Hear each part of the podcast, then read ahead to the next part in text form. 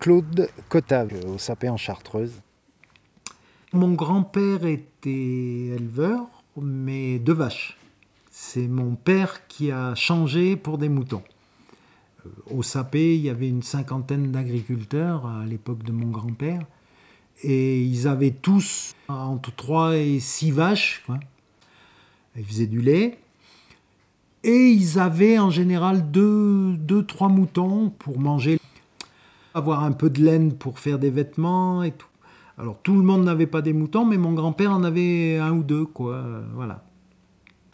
Et mon arrière-grand-père était du hameau des Cotaves, du côté de Saint-Pierre de Chartreuse. Il était originaire du hameau des Cotaves, qui s'appelait les Cotaves.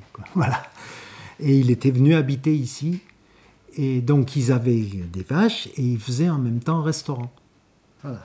Et c'était à l'époque un relais pour les Chartreux. Quand les Chartreux venaient de Grenoble pour aller euh, vers Saint-Pierre, euh, ça faisait long. Et souvent, il s'arrêtait, il couchait dans cette maison. Mon père, donc il était le dernier d'une famille de cinq enfants. Son frère a été tué à la guerre de 14. Lui, il a été prisonnier et il est resté 9 ans parti à la guerre de 39.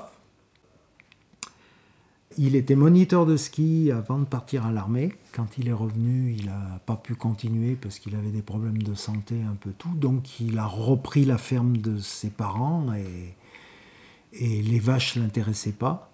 Donc euh, il a pris des moutons. Voilà.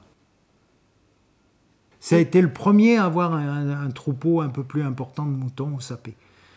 Aujourd'hui, on est trois à avoir des moutons au sapé, mais à l'époque, il y avait que mon père qui en avait. Et d'ailleurs, il était un peu considéré comme marginal. Parce qu'il avait des moutons et pas des vaches, quoi. il faisait le facteur en même temps, mais en remplacement. Donc il avait un mi-temps, on va dire. Quoi. Euh, moi, je suis devenu agriculteur euh, bah, tout jeune. À 5 ans, bah, je les gardais déjà euh, dans les champs parce qu'à l'époque, on n'avait pas de parc il fallait garder les moutons pour pas que les moutons aillent chez les voisins. Donc moi j'étais avec mon chien et je gardais les moutons à 5 ans. Voilà. Donc euh, bah, j'ai tout de suite été passionné par ce métier-là.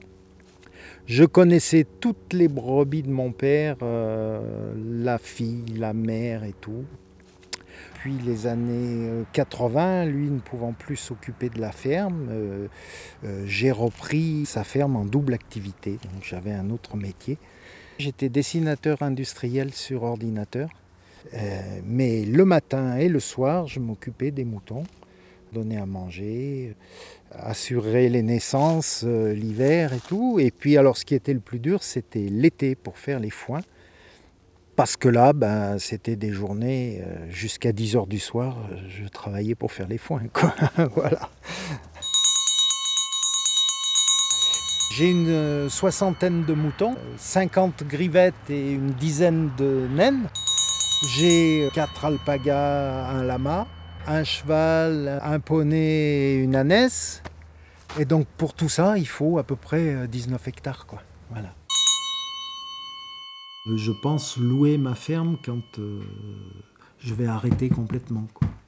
Parce qu'il y a des demandes aujourd'hui, donc c'est pour ça que je garde toujours mon cheptel pour que ça puisse être une ferme viable. Celui qui veut faire des chèvres, par exemple, et vendre les fromages, là, ça peut être rentable. Donc on verra à ce moment-là. voilà.